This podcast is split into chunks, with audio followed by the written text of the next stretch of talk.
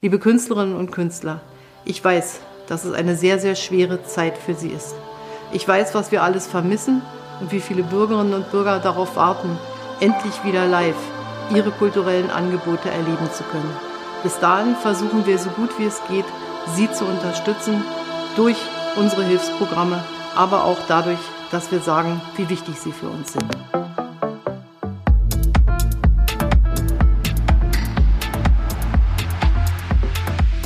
Nils, danke, dass du da bist. Schön. Wir freuen uns sehr. Ähm, du bist selber DJ, du bist Festivalveranstalter, du bist in Berlin in der Musikszene involviert und bist aber auch Mitbegründer von United We Stream.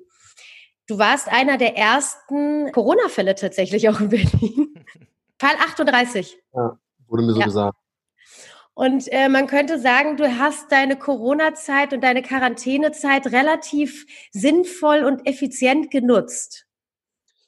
Ja, kann man so sagen. Gibt vielleicht auch andere, die würden es anders sehen, aber ähm, nee, schon. Ich habe ähm, einfach dadurch, dass ich sehr früh mit dem Thema befasst war, ähm, saß ich zu Hause und habe vielleicht auch früher als manch anderer darüber mir Gedanken gemacht, was das denn für die Clubkultur und die Clubszene, der ich mich äh, nach wie vor sehr verbunden sehe, ähm, bedeuten kann.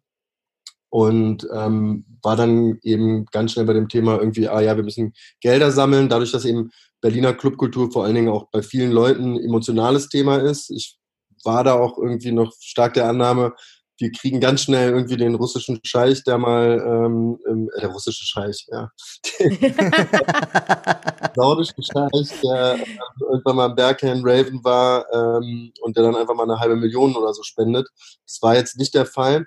Ähm, genau, und habe mich einfach irgendwie damit beschäftigt, wie man das vielleicht ein bisschen abfedern kann und aber vor allen Dingen auch irgendwie eine politische Forderung ähm, äh, darstellen kann. Und hatte dann ziemlich schnell mit Lutz, dem Sprecher der ähm, Clubkommission Kontakt und habe da gehört, dass da schon ähnliche Gedanken auf dem Weg sind und haben dann ähm, eben das Thema Streaming ähm, in, den, in den Fokus auch genommen, um irgendwie auch da ähm, visuell ähm, dauerhaft irgendwie was zeigen zu können, was den, die Leute daran erinnert, wie wichtig das ist und wie komisch diese Räume auch aussehen, wenn die dann leer dastehen und kein Publikum da ist und ähm, ja, und haben dann im Grunde genommen ähm, von heute auf morgen United Restream gegründet mit ganz, ganz, ganz vielen anderen. Und heute tatsächlich ist nach dem ersten Ausstrahlungstermin unser zweimonatiges. Gratulation. Happy Birthday. Gratulation. Und ich weiß, dass du ja jetzt auch letzte Woche tatsächlich zum ersten Mal selbst gespielt hast bei United Restream, stimmt's? Genau, so ist es. Wir haben aber tatsächlich also es gab Überlegungen, ob wir auch aus dem Club streamen. Normalerweise sind wir mit unserer ähm, Clubreihe Home Again im Watergate, ähm, residieren wir dort und haben aber dann gesagt, nee, wir fühlen uns irgendwie emotional eher der ganzen Clubkultur verschrieben und haben deswegen quasi einen, in Anführungszeichen neutralen, aber dennoch sehr, sehr schönen Ort ähm, gewählt, von dort wir, ähm, von wo wir gestreamt haben, ähm, um irgendwie dafür auch zu sorgen, dass jeder Club eben entsprechend seine Aufmerksamkeit bekommt. Darf man fragen, von wo gestreamt wurde? Genau, das war ähm, vom Lobe-Blog oder vom Dach des Lobe-Blogs, ähm, wo wir Freunde im äh, Baldern-Restaurant haben, was ein ganz wunderbares Restaurant ist und die uns den Kontakt vermittelt haben und uns dann zum Schluss dieses Dach zur Verfügung gestellt haben. Man schön über den Humboldt-Hain gucken kann und eben, mhm. es war uns irgendwie wichtig, dass sich da im Hintergrund auch permanent was verändert und wir ähm, ja das visuell genauso reizvoll haben wie ähm, auditiv. Und wie war es für dich als DJ jetzt tatsächlich da äh, vor, vor leerer Bühne beziehungsweise vor keinen Menschen zu stehen, aber vor einer Kamera? Ähm, also das mit der Kamera war gar nicht so ein Problem, weil ich habe auf jeden Fall schon Streams gemacht. Ähm, das, was ich problematisch finde, man sucht schon immer mal nach irgendwie Augenpaaren, äh, die einen zurück angucken. Und wenn man die dann nicht sieht, weil die hinter einer Kamera sind und bei uns war das auch nochmal eine besondere Situation, weil tatsächlich die komplette Regie saß fünf Stockwerke tiefer in einem extra Raum. Ach, krass. Ähm, das heißt, es wurden 50 Meter Kabelwege pro Kamera gezogen. Ähm, und da gibt es niemanden, der dich irgendwie zurück anguckt. Und ja, ich habe mich dann immer versucht, an bestimmte Sachen zu erinnern, um auch ein bisschen zu lächeln, weil sonst natürlich total. Fantasie an. Ja, genau. Woran hast du dann gedacht? Freundin gedacht und dann habe ich ein leichtes Lächeln auf meine Lippen bekommen. Du hast an deine Freundin okay. gedacht? Genau, weil ich mit der auch sehr gerne feiern gehe und dann war das irgendwie so eine schöne Situation, habe ich mir gedacht, ach, wenn sie jetzt hier wäre und äh, das hat dann ganz, ganz gut geklappt. Das ist eine sehr, sehr schöne Vorstellung. Und sag mal, ähm, die Streams gehen weiter und gehen weiter und gehen weiter und es wird wahrscheinlich, äh, ein Ende ist nicht in Sicht, zum Glück. Ähm, womit beschäftigt Naja, oder halt auch, ja. oder auch nicht. ja, naja, es kommt darauf an. Ich meine, im Endeffekt kann es sich ja auch darauf hinauslaufen, dass man die Streams beibehält, obgleich die Clubs wieder anfangen zu spielen. Insofern, das wäre ja eigentlich etwas, was dem Ganzen nur, äh, was das nochmal ein bisschen runder machen würde. Ja, ähm, also vielleicht sind so zwei Gedanken. Ähm, ja, es geht weiter. Auch da sehen wir uns aber ähm, etlichen Herausforderungen ähm, ähm, die uns begegnen, ähm, weil es einfach so ist, dass tatsächlich gefühlt jeder DJ, den es auf der Welt gibt, aktuell streamt. Äh, hm. Das heißt, es ist so als Thema, wo es irgendwie davor vielleicht ein Boiler Room und Circle gab, ähm, hm. jeweils die einen irgendwie so als Sozialstudie, die anderen eher als ähm, eine krasse Location und haben ist deswegen visuell total spannend und reizvoll. Ähm, so seine, seine Nische zu finden. Und die hatten wir am Anfang natürlich mit irgendwie der Solidarität der ganzen Clubkultur. Jetzt ist es auch so, dass sich ein oder andere Club mal ausschaltet ähm, oder sagt, wir haben ein eigenes Programm entwickelt oder ey, ähm, wir sind das Tresor, wir können jetzt nicht ein Gitarrensolo aus dem SO36 haben, das passt nicht zu uns. Mhm. Sprich, wir müssen irgendwie Hebel finden und das auch so interessant gestalten, ähm, als dass das auch Reichweite generiert. Weil zum Schluss ist das Wichtigste, was wir erreichen wollen, ist Reichweite, um Leute auf diese Spendenkampagne aufmerksam zu machen. Und damit ist, wurden wir jetzt so in den letzten zwei, drei Wochen, ähm, na, ich möchte nicht sagen überrascht, aber damit äh, konfrontiert, dass wir ähm, auf jeden Fall darauf hinarbeiten müssen, dass wir spannende, ein spannendes Produkt liefern, was sich auch deutlich von anderen Sachen absetzt. Ähm, also da sind wir im diversen schon hm. voraus. Aber wir haben ein sogenanntes Cross-Posting-Netzwerk auf Facebook, was unser hm. Hauptkanal ist, da könnten rein theoretisch 18 Millionen Leute zugucken. Und dann erreichen wir aber in einem Stream ähm, 100.000. Dann ähm, mhm. muss man sich auch überlegen, okay, wodurch geschieht es und, und wie relevant ist dieser Content noch und sind da halt auch relativ selbstkritisch und überlegen, wie wir dem begegnen können, was für ein Content, wie sie sich verändern kann, ähm, wie er sich visuell anpassen muss, ob es irgendwelche Sachen gibt, ähm, ob wir das Thema nochmal stärker irgendwie in den, in den, in den Raum bringen müssen. Ist denn, also äh, wie gesagt, zwei Monate, ne? also eigentlich jetzt ähm, zweimonatiger Geburtstag, aber trotzdem fühlt sich ja unheimlich ähm, auch lang an diese Zeit, weil es so viel, so eine Dramaturgie ja quasi schon hat, ne? wie du auch selbst sagst. Also am Anfang war, glaube ich, wenn man jetzt mal auch die Zeit vorher sieht, ähm, Livestreams waren ja dennoch irgendwie jetzt nicht irgendwie ähm, so extrem frequentiert. Es war, war ein Format, was es gab, aber plötzlich war man da total im Mittelpunkt und dann haben sich die Leute aber vielleicht auch dennoch so ein bisschen dran gewöhnt, ne? nach so einer gewissen, so einer gewissen Aufregungszeit und ähm, oder wie siehst du das? Also ähm, nutzt sich das ab oder ist es eher so, dass es dann vielleicht auch noch global ähm, äh, da eher noch mehr mehr Potenzial gibt oder? Also ähm, ich glaube, es nutzt sich ab. Ähm, auch deshalb war unser zweiter Gedanke, nachdem wir dachten, oh, jetzt retten wir die Berliner Clubkultur, dachten wir, ha, jetzt retten wir die ganze Welt. Ähm, und zwar, indem wir gesagt haben, okay, wir, wir bieten das als Solidarmodell und als Open Source Gedanken ähm, an die globale Clubkultur. Hm. Und ähm, waren dann auch mit so Fragen konfrontiert, dass gäbe es jetzt drei Städte oder vier Städte, in denen ich sagen würde, okay, ähm, dort sitzen die meisten spannenden DJs und Künstler, wäre das wahrscheinlich London, Berlin, ähm, New York, Amsterdam, LA. Ähm, aber streamen wir dann nur von dort? Und was ist denn zum Beispiel mit vielleicht Leipzig, ähm, die vielleicht nicht die Masse an Künstlern haben, die dort ansässig waren, weil wir konnten ja jetzt nicht Künstler einfliegen, so wie man das halt bei anderen Festivals macht. Ähm, und vernachlässigen wir die dann und haben dann da eben so ein versucht, ein Konzept zu finden, wo wir so eine Art Highlight-Streams haben. Also ähm, gestern oder vorgestern hat ähm, Motor City Drum Ensemble Back-to-Back -back Johannes Brecht live aus Schwäbisch Gmünd gespielt. Ähm, mhm. Also die wohnen halt da irgendwie. Ähm, aber das muss man auch erstmal wissen und das muss man auf dem Schirm haben. Und dann kann sich auch irgendwie ein spannendes Produkt entwickeln. Ähm, mhm. Aber das entwickelt sich halt ähm, nicht nur, weil man weiß, okay, es gibt einen DJ und ähm, der hat x Follower und ähm, ach, da gibt es auch noch einen Club, sondern das, man muss da schon echt, echt gut weit denken. Zwei Fragen habe ich dazu noch, so weil, ähm, ähm, wo wir gerade dabei sind. Ähm, das eine ist ja wirklich so dieses, ähm, wie, wie kann man überhaupt eine Party ins Wohnzimmer bringen? Also wie schafft man dieses Verhältnis und auch vielleicht diese Emotion? Ne? Also auch da kann es wirklich sein, dass sich ja auch Streams an sich verändern. Äh, wir hatten vorhin kurz drüber gesprochen, dass es irgendwie auch spannend ist, wie bringt man das Publikum auch irgendwie mit rein? Vielleicht wird's da eher exklusiver und dann sind vielleicht nur 100 Leute dabei, aber dafür kann der DJ den, äh, das Publikum auch sehen. Ähm, das ist das eine. Und das andere, was mich auch sehr interessiert, wie ist euer, ähm, ähm, eure Erfahrung da? Ist es eigentlich so, dass die Leute dann auch wirklich ihren, äh, keine Ahnung, ihr Bier rausholen und zu Hause raven und tanzen? Oder ist das vielleicht auch gerade noch so ein Problem, wo die Leute vielleicht nicht so dran gewöhnt sind, dass wirklich die Party ins Wohnzimmer geholt wird und es eher so ein Nebenbei-Ding wird? Hm, also ich glaube, ich frage mal, ich gehe mal zuerst auf die zweite Frage ein. Ich glaube, dass am Anfang die Leute noch mehr gefeiert haben, weil es auch eben besonderer war. Und also ein Videostream aus dem Watergate gab es halt irgendwie das letzte Mal aus dem, beim, beim, beim Boiler Room.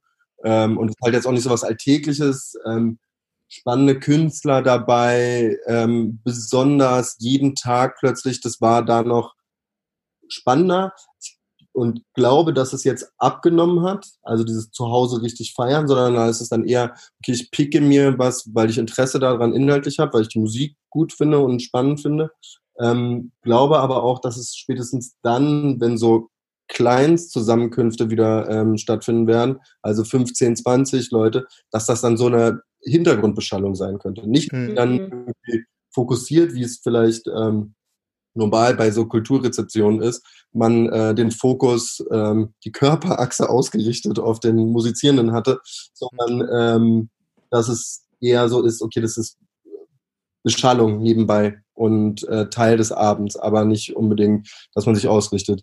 Ähm, die erste Frage war. Das war die Reaktion des Publikums, wie man das vielleicht noch mehr einbauen kann. Aber das ist natürlich auch spannend, weil es widerspricht da so ein bisschen diesem Nebenbei-Ding. Ne? Ähm, ähm, das ist, wäre dann ja wirklich die Frage, wie kann man jetzt eine Party gut abbilden? Genau, genau. Aber auch da, also ich ähm, hatte zufälligerweise, oder was heißt zufälligerweise, eben auch aus meinem Arbeitsumfeld mit diversen Marken auch zu tun, ähm, die dann eben auch sowas wollten, die sagen, ey, ähm, wir sind im Bereich ähm, Live-Kommunikation unterwegs, ähm, du, uns bringt es jetzt nicht, einen digitalen Stream da zu machen, so, und da haben wir auch kein Interesse dran.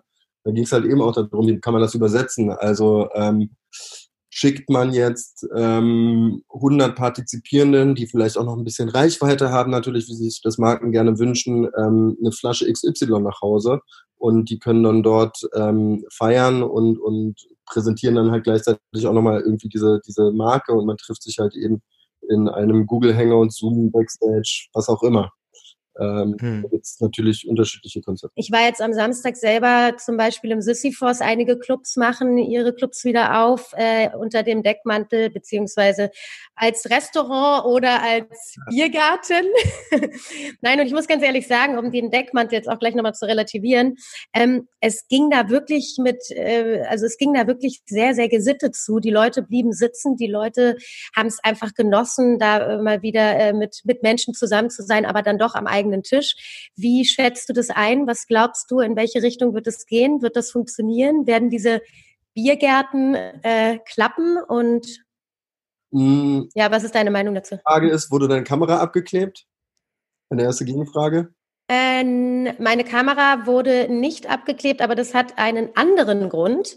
Äh, und zwar bin ich mit der äh, Freundin einer der Veranstalter sehr gut befreundet und ich habe sie eigentlich besucht, um ihr mein Patenkind zu besuchen. Bin also über einen anderen Eingang in die Lokalität hineingekommen. Offiziell musst du jetzt natürlich sagen, dass abgeklebt wurde. Offiziell, nein, und das weiß ich auch. Ich wollte nur einmal kurz ausholen, weswegen bei mir nicht abgeklebt wurde. Meine Adresse etc. wurde äh, nichtsdestoweniger aber aufgenommen.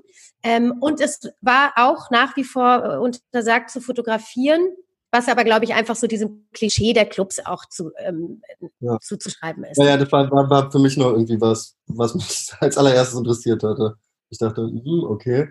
Also für mich sind es exakt zwei Aspekte, die ganz wichtig sind. Nummer eins ist wirtschaftlich.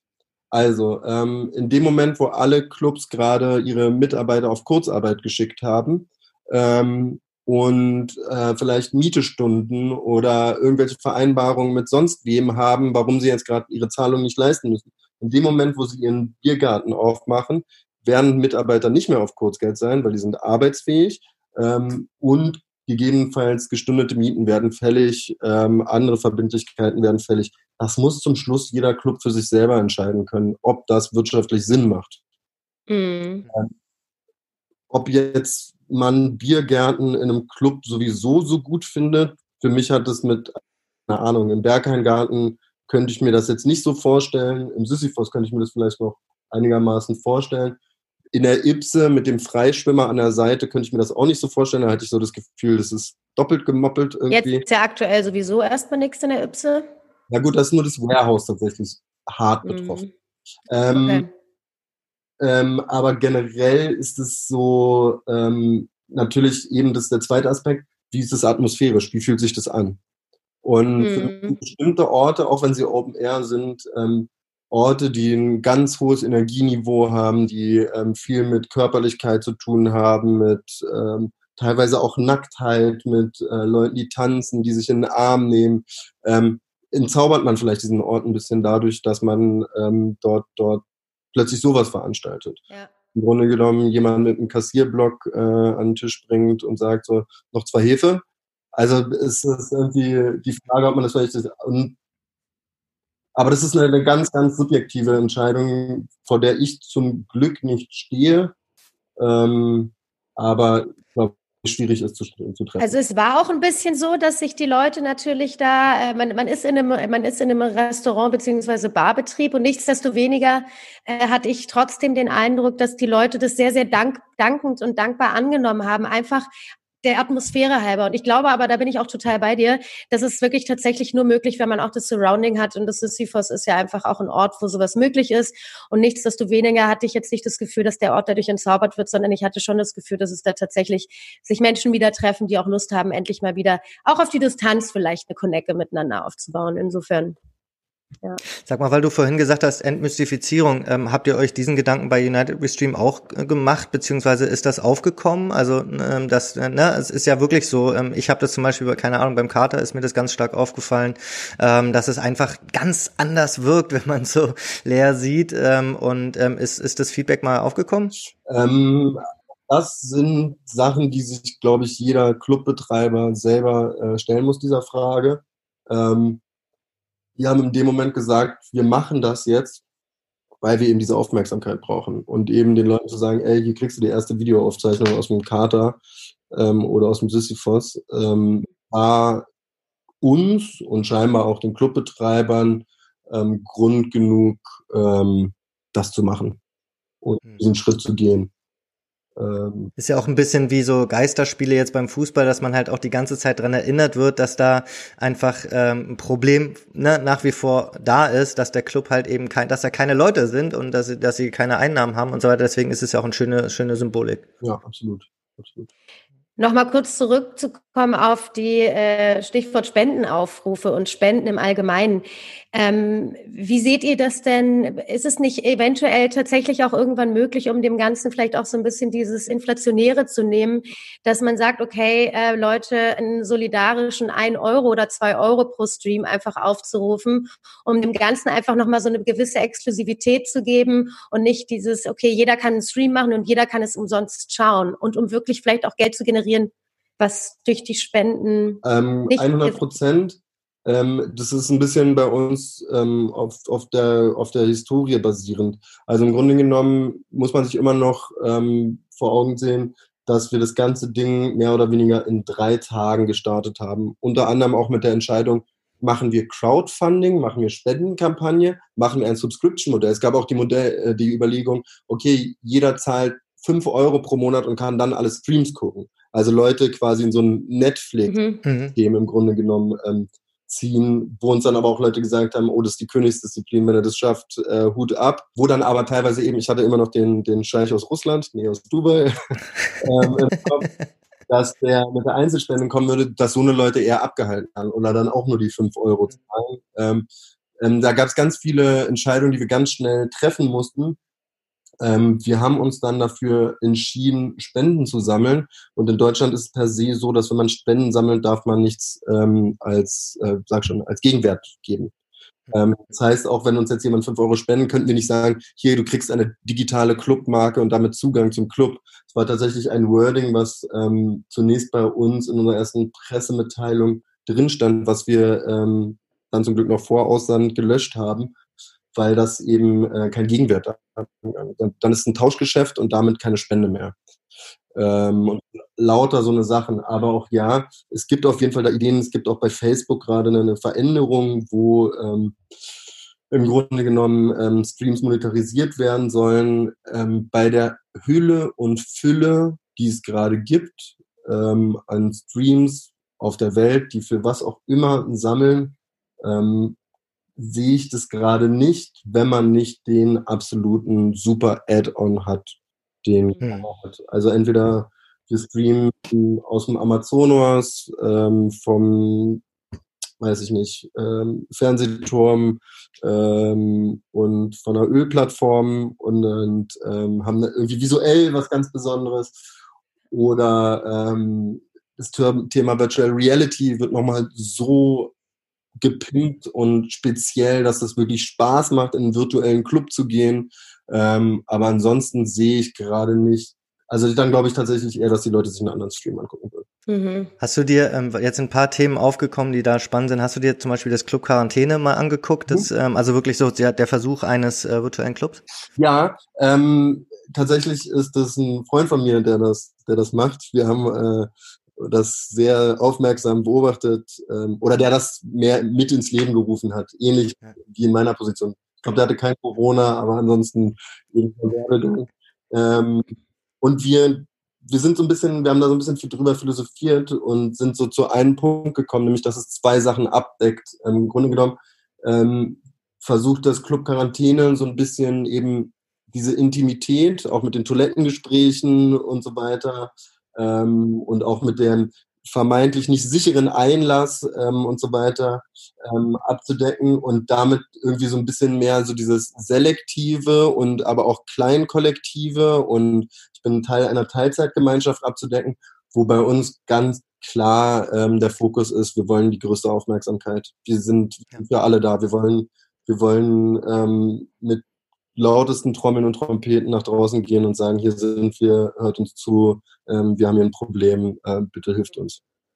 Hm. Eine Frage noch kurz, weil du, weil wir gerade dazu gesprochen hatten. Ähm, habt ihr denn auch dieses Feedback bezüglich bezüglich äh, Bezahlstreams etc auch mal von Veranstaltungen oder vielleicht sogar Künstlern äh, bekommen. Also ich kenne das manchmal von, von auch größeren Künstlern, die einfach auch Schiss haben und sagen, ähm, ich nehme hier immer, keine Ahnung, ich nehme hier normalerweise 40 bis 80 Euro für, für meine Konzerte und jetzt soll ich das plötzlich for free machen. Ähm, äh, ist das vielleicht auch ein Feedback da bei euch? Oder? Du meinst von den Künstlern, die jetzt in den Streams aufgetreten sind? Genau, oder vielleicht auch den Veranstaltern. Also ich persönlich bin jetzt erstmal sogar finanziell in Vorleistung gegangen ähm, für meinen Stream, da hat kein Künstler Geld bekommen. Einem habe ich 20 Euro zu seinem Taxi äh, dazu gegeben, weil er schwere Plattenkoffer hatte. Ähm, die sind alle bei deutlich höheren Gagen als 20 Euro. ähm, ähm, also wir hatten auch Künstler dabei, die kriegen 10.000, 20.000 Euro Gage. Ähm, mhm. Die haben es wahrscheinlich gerade am wenigsten nötig, ähm, irgendwie das Geld reingespielt zu bekommen. Aber es gab in den wenigsten Fällen irgendwie den, das Feedback so, ey, wir brauchen jetzt ja auch noch einen Teil vom Kuchen. Ähm, mhm. Sondern es ist klar, dass wir mit dieser Kampagne in Anführungszeichen nur ähm, Aufmerksamkeit auf die Clubkultur landen können mhm. und eben nicht auf die Künstler. Ähm, ja. Sie lassen aber den Clubs auch offen mit dem Geld, was sie quasi bekommen haben, gegebenenfalls auch noch Künstler zu unterstützen, wenn wir das dann wollen. Apropos, da noch mal ganz kurz, weil, weil sorry, Entschuldigung. Aber da ist es so, dass ähm, ihr ja diese Woche das erste, also beziehungsweise Unite We Stream, ähm, diese Woche die ersten Gelder verteilt, richtig? Ähm, und da auch nach einem, ne, nach einem Schlüssel und äh, mit einer Jury etc. Äh, bist du da irgendwie involviert oder erstmal, wie fühlt sich das jetzt an? ähm, also involviert bin ich da nicht. Ich hatte ganz am Anfang so beziehungsweise auch das ein sehr langes System, muss aber klar sein, sobald man mit der äh, Crowdfunding-Kampagne raus, äh, mit der, das habe ich selber gesagt, der Spendenkampagne rausgeht.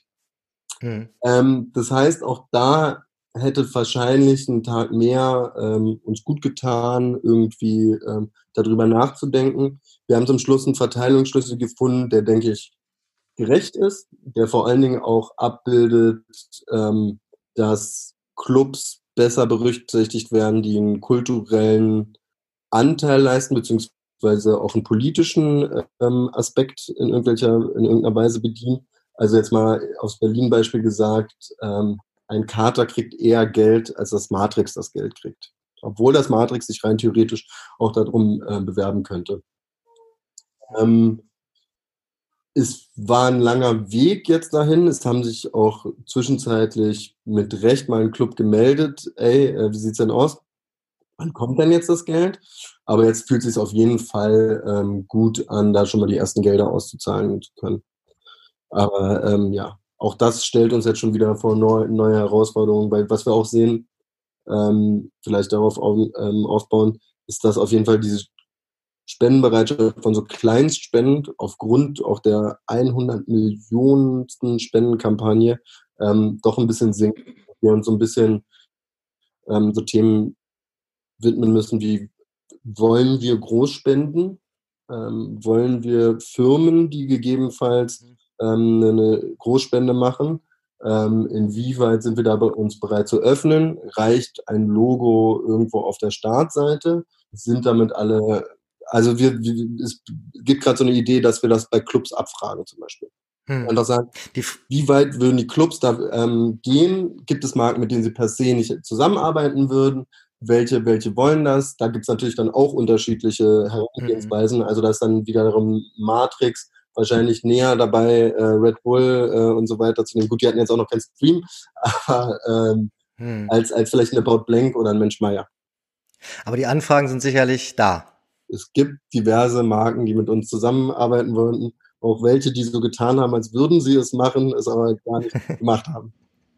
Die einfach den Facebook-Stream geteilt haben dann. Nee, also wir, ähm, wir hatten äh, eine, eine Brand, die eine Werbekampagne erstellt hat und auch unser Logo genutzt hat, ähm, denen wir davor eigentlich eine Absage dazu erteilt hatten. Ah ja, okay. Und ihr habt trotzdem euer Label quasi für sich verwendet.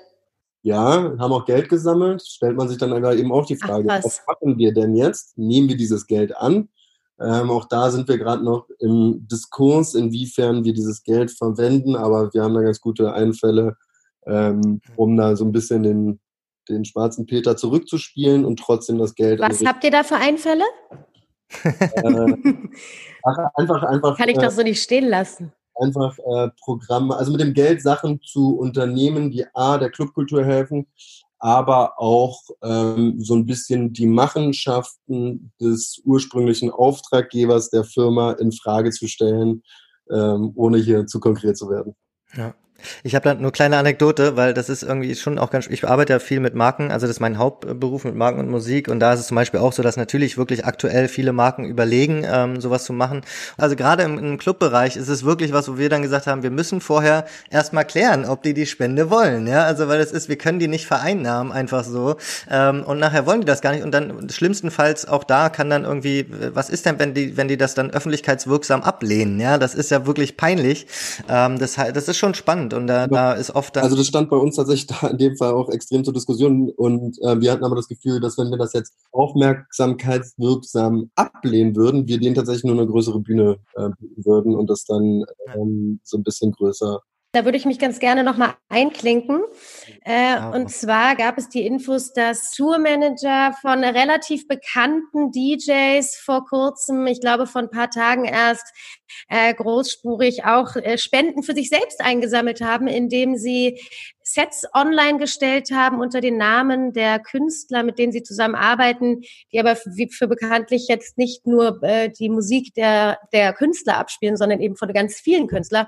Und dafür wurde dann ein Betrag X ähm, aufgerufen. Und auch die Künstler, die DJs haben dann zum Teil diesen Tourmanagern tatsächlich auch in die Karten gespielt. Und ähm, ich muss ganz ehrlich sagen, ich habe das gehört und war äh, kurz ein bisschen irritiert, weil ich mir dachte, gut, das sind jetzt wirklich sehr, sehr große DJs mit sehr, sehr dicken, fetten Namen und ich glaube noch viel fetteren Konten dahinter. Und ähm, dann werden diese Tourmanager, die offensichtlich mit diesen DJs zusammenarbeiten, ähm, plötzlich auch zu jemandem, der für, sich selber Geld sammelt. Ja, ähm, also ich muss mal sagen, dass ich die Sache an sich, also Tourmanager verdienen nicht ähm, proportional zu dem, was ihr tourender Künstler verdient. Also das kann ein ganz normal Festangestellter sein und der verdient seine 2000 Euro im Monat, fliegt dann vielleicht auch mal in der ersten Klasse, aber äh, weil sein Künstler eben will, dass der neben ihm sitzt, ähm, weil er, keine Ahnung, Flugangst hat oder was weiß ich was. Äh, das sieht immer nach draußen aus, dass Tourmanager äh, da auch das Glamour-Life leben, aber tatsächlich sind die einfach die rechte Hand von dem Künstler. Ähm, und da gibt es auf jeden Fall viele, denen es gerade schlecht geht. Was halt nicht zu Ende gedacht war, war, dass sie halt die Künstler zum, zum Medium ihrer, ihrer, ihrer Nachricht gemacht haben, indem die, ähm, die Künstler dazu aufgerufen haben. Und da haben die Leute natürlich gesagt, Moment, ähm, wenn jetzt hier ähm, diese ganzen Künstler dazu aufrufen, die haben doch selber genügend Geld. Um hm. das, genau, das war der Punkt. Um, um ihre Tourmanager zu unterstützen. Und da würde ich jetzt auch mitgehen. Ähm, das war vielleicht einfach nicht clever, ähm, The National zum Beispiel, um da einzulenken, The National haben zum Beispiel gesagt, unser kompletter Merch, den wir verkaufen, geht jetzt ab jetzt an unsere äh, Tour-Mitarbeiter. Genau. Ja, also einfach so zack und sowas macht dann zum Beispiel mehr Sinn. Und es ne? hat mich also, auch überhaupt nicht irritiert, dass die Tourmanager an sich das aufgerufen haben. Aber es hat mich wahnsinnig irritiert, dass die DJs mit diesen unfassbaren Gagen und das sind einfach. Glaube ich einfach so, wie wenn Bill Gates für seinen armen Neffen aufrufen mhm. würde. Also ich würde auch sagen, Bill Gates, äh, äh, Do it yourself. Ja. ja. I just also can't ist, help you. Aber da ist es spannend, also da merkt man einfach, dass sozusagen richtig Spenden gar nicht so einfach ist. Und das ist ja für euch wahrscheinlich auch jetzt gerade unheimlich viel Learnings damit verbunden, ne? so diese ganzen, das Ganze drumherum. Ähm, es ist, äh, ne, und, und nicht jeder kann jetzt einfach sagen, ähm, äh, sammeln, obwohl es viele, viele machen, aber es ist ähm, auch gerade in Deutschland auch mit viel Bürokratie etc., Vorgaben und so verbunden. Ja, nee, total. Also wir mussten auch erstmal lernen, was es für uns bedeutet. Also ich bin gespannt, was so irgendwie äh, bei rauskommt. Also ob der, wie der kreative Output zum einen ist, aber auch wie sich so irgendwie Sachen umstellen. Also ja. zum, zum Film nochmal beim Thema Virtual Reality. Also es gibt irgendwie Veranstalter oder beziehungsweise Betreiber hier vom, vom Ushuaia und vom ähm, der ist der Laden Ai, Hai, Ibiza. Ibiza. Hm. Genau, und auch äh, von russischen Clubs, die bauen sich gerade einen äh, virtuellen Club zusammen. Das mhm. 10 Millionen Euro. Mhm. Wow. Und dann mit Avataren oder wie? Und man ist dann ein Avatar. Genau, genau. Und die DJs lassen sich aber auch ihre eigenen Avatare bauen, die dann halt wirklich so aussehen. Und du kannst echt nicht sehen, ähm, ob das echt ist oder nicht. Oh Gott, aber das ist auch schon wieder gruselig, oder? Das, also so ersetzt werden will ich jetzt auch nicht als Mensch. Naja, wir haben ja also auf Twitch zum Beispiel funktioniert, also auch bei Fortnite, um ehrlich zu sein, ne, wissen wir ja alle, da funktionieren Konzerte, da, da tritt dann Travis Scott auf und so weiter. Also es gibt schon Bereiche und vielleicht wächst das dann irgendwie zusammen, ne? Ja, also aber es ist trotzdem gruselig. 12 Millionen, die dazu geguckt haben oder so, das ist ja. wow. Wahnsinn. Ja. Aber klar, das setzt für mich aber trotzdem immer noch nicht so diesen Live-Moment und keine Ahnung. Nee, das ist und ein zusätzlicher ist ja, Strang. Ja. ja. und es ist ja auch schön zu sehen, dass wir wirklich auch von der Politik, dass man da unterstützt wird gerade und dass es gesehen wird und dass die Kulturschaffenden gesehen werden und dass sie wirklich unterstützt werden von Anfang an, dass äh, mit den Geldern, die da geflossen sind. Also klar, ähm, ich muss sagen, ich hätte nicht damit gerechnet, dass so schnell ähm, die Politik tätig geworden wäre, ähm, sondern hätte gedacht, es würde viel, viel länger dauern. Da sind immer noch Leute, die außen vor sind. Also es gibt äh, das Thema Booking-Agenturen zum Beispiel. Mhm. Ähm, es gibt jetzt eben diese Verordnung äh, mit, ähm, es gibt Hilfen ab zehn Personen, eine Booking-Agentur. 90 Prozent aller Booking-Agenturen haben nicht zehn Mitarbeiter. Das sind drei oder mhm. vier. Mehr braucht man da nicht. Ähm, und ähm, fallen halt komplett durchs Raster. Aber ansonsten muss man mal sagen, dass eigentlich irgendwie ziemlich viel abgedeckt wurde und dass viele Leute schnell und unkompliziert, unkompliziert Geld bekommen haben, um erstmal direkt ähm, überleben zu können. Aber dann hast du auch mitgekriegt, wahrscheinlich bist du auch irgendwie mit drin hier mit Booking United. Äh, na, dann, äh, das ist ja auch das Spannende an der, jetzt, der jetzigen Zeit. Na, dann bildet sich sofort eine neue Initiative dazu, um genau das Problem halt irgendwie anzugehen. Ja, nee, absolut. Ähm, wichtig, weil, also zum Schluss kann man es vielleicht der Politik auch gar nicht so vorwerfen, ähm, weil es wird immer irgendwelche Zweige geben, von denen sie vielleicht gar nicht wussten, ähm, über, die, über die Art oder Beschaffenheit, inwiefern welche Größe und was für Umsätze damit gemacht wird. Also auch die erste Geschichte, wo dann irgendwie das für, für Festival, nee, Festivalveranstalter, glaube ich, und Clubbetreiber darum ging, ähm, dass sie im Grunde genommen immer Profite gemacht haben. Also ich kenne kaum einen Club oder Veranstalter oder Festivalveranstalter, der nicht irgendwann mal ziemlich hart miese gemacht hat in seinem Leben. Ähm, und dann ist man gleich irgendwie durch die Förderung gefallen oder konnte keinen Kredit mhm. anstellen, weil man immer noch mit ähm, 10% Verantwortung bei der Bank lag mhm. und keine Bank machen wollte. Und mhm. ähm, dann, auch da gilt es dann aber irgendwie neu zu denken. Und ey, wenn es irgendwie einen Effekt hat darauf, generell wie irgendwie Wertschöpfungsmechanismen in der Musikkultur äh, ähm, verändert werden können und vielleicht wieder Musiker mal irgendwann mit dem Geld verdienen, was sie nämlich machen, nämlich Musik mhm. und nicht nur aus dem Live-Geschäft äh, leben, dann wäre das das Beste, was es, was, was irgendwie daraus kommen könnte. Das ist ja. auf jeden Fall ein spannender Punkt, der jetzt auch so ein bisschen, also aus in der ganzen Diskussion, dass dieses ähm, reine Streaming, also ne, sprechen wir von Spotify etc., dass es jetzt nehm, nämlich gerade aktuell nichts auffangen kann in der Form, also wenigstens für die ne, mittleren Künstler, sage ich mal so. Und ähm, das ist das ist spannend, dass man das jetzt so merkt, weil das war immer so ein ähm, ne, Live war, hat da schon unglaublich viel ähm, erwirtschaftet in den letzten Jahren. Total, also ich glaube, Live in Deutschland ist insgesamt bei 27 Prozent oder sowas. Mhm. Also ähm, das muss man erstmal, und äh, da spreche ich jetzt nicht irgendwie, ähm, da spreche ich von Musik im Allgemeinen. Also da ähm, gehören auch Schlager und sowas dazu, was sich wahrscheinlich sogar noch als physisches Medium äh, gekauft wird. Mhm. Ähm, aber wenn man dann mal überlegt, sowas wie die ähm, elektronische Musik, wo halt eben ein paar Platten verkauft werden, wo man gerade auf Null kommt irgendwie mit und ansonsten ein paar ähm, Streams eben auf Spotify oder diese ja. Art, ähm, ja. dann kommt man da nicht so weit. Sag mal, eine Frage noch, ähm, die wir uns gerade stellen. Ich weiß nicht, ob du dazu eine Meinung hast oder vielleicht hast du auch noch ein bisschen mehr Einblick. Ähm, durch dennoch die Situation da draußen, man kann gerade nicht feiern, ähm, äh, man kann höchstens äh, gastronomisch einkehren. Vielleicht gibt's dann bald irgendwie noch Möglichkeiten, keine Ahnung, im Freibad oder so, ähm, ähm, hat man mal einen DJ, der auflegt. Aber äh, ist, es, ist es so, siehst du diese illegalen Raves äh, ähm, da draußen ähm, jetzt kommen oder ähm, gibt es da schon irgendwie so einen Underground, neuen Underground ähm, oder wird der entstehen? Also ich glaube, dass so diese Kleinstpartys wieder spannender werden. Aber davon hat jetzt erstmal, sage ich mal, der DJ, der früher irgendwie einen Tausender bekommen hat, weil er irgendwo hat, natürlich nichts von, weil auch da wird keiner Geld haben, um irgendwie 150 Euro Eintritt eine Party äh, zu bezahlen, damit sich das irgendwie wieder wirtschaftlich mhm. rentieren kann. Also als Wirtschaftsfaktor nicht, sondern ich glaube, mhm. viel aus dem privaten Kreis kommen. Und ähm, ja, also wie gesagt, irgendwie, ich finde so das dreckige, spitzige, das gehört bei meinen Partys dazu, so wie ich mhm. sie mag.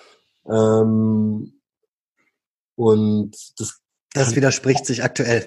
Ja, das widerspricht sich einfach ganz hart. Also ich kann mir nicht vor, also selbst wenn ich Open Air in einem Club stehen würde und könnte da irgendwo tanzen, äh, wenn dann jeder eine Maske aufhält und ich nicht sehen würde, ob die ja. Person, mit der ich gerade, also es gibt ja so dieses sich gegenseitig katalysieren, man guckt sich an, sieht, okay, bei der Person, die hat gerade das gleiche Mindset, es geht irgendwie das gleiche ab und echauffiert sich damit höher und höher und ist dann irgendwie halt, ähm, ja, irgendwie in dieser tanzenden, äh, ja, nicht Trance, aber irgendwie trotzdem ja. anderen. Ja, es ist ja eine Trance und das ist ja auch ein Zauber, der dadurch irgendwie auch verloren geht in dem Moment, wo man halt vermummt irgendwie auch auf einer Party unterwegs ist. Oh. Würdest, glaubst du denn, dass es trotzdem jetzt, wenn die ersten Partys wieder aufmachen und wenn man, äh, wenn man wieder kleinere Veranstaltungen ähm, besuchen darf, glaubst du, die Leute werden darauf zusprinten und es wird einen großen Knall in Berlin geben oder glaubst du eher, dass es vorsichtig und zaghaft vonstatten geht? Also ich glaube, die ersten Gehversuche werden eher zaghaft sein. Ähm, und dann ist es so ganz klassisch, dass tatsächlich der Pegel entscheidet. Bin ich irgendwie realistisch in dem Moment, wo die Leute eben. Aber das ist ja auch das ein bisschen, wo eben die Leute die Gefahr sehen. Also dass eben die Leute haben ein bisschen zu sehr einen im Tee und da läuft irgendwo Musik, dass sie dann irgendwann nicht mehr an sich halten. So. Und dann verschwinden sie mal kurz aufs Klo und ähm, dann stehen sie wieder draußen und äh, halten sich in den Arm und küssen sich und was weiß ich was. Ähm, deswegen muss man natürlich sagen, dass in der aktuellen Zeit dann so eine Vorgaben, dass es halt nicht geht, irgendwie dann auch Sinn machen. Ja, Total, also das, absolut. Weil es würde dann kippen und äh, das ist halt die, Gefahr. Ja. Es ist absolut, ich bin, da, tot- ich bin auch total bei dir. äh, Und nichtsdestoweniger ist dann halt der Mensch irgendwie doch so gesteuert, dass man, dass man dann doch dem Spaß nachgibt. Insofern Ja. ist es vielleicht gar nicht so schlecht, wenn man so ein bisschen an die Leine genommen wird. Und äh, wenn es dann alles wieder ungefährlicher ist, dann können wir wieder. Draußen rumspielen. Das sind doch schöne Schlussworte. Nils, äh, vielen, vielen Dank ähm, für deine Zeit. Und ich denke, also ähm, ich glaube, wir fänden es total toll, weil wir wollen jetzt so ein bisschen die nächsten Wochen beobachten und schauen, wie es weitergeht. Und vielleicht sprechen wir uns auch nochmal, ähm, weil ich denke, es passiert gerade quasi jeden Tag, jede Woche so viel, Ja. ähm, ähm, dass es irgendwie spannend ist, auch eure Entwicklung mit zu ähm, betrachten und ähm, würde uns sehr freuen. ja, klar. Cool. Vielen Dank dir. Gut. Bis bald, ne? Tschö. Tschüss. Ciao, ciao.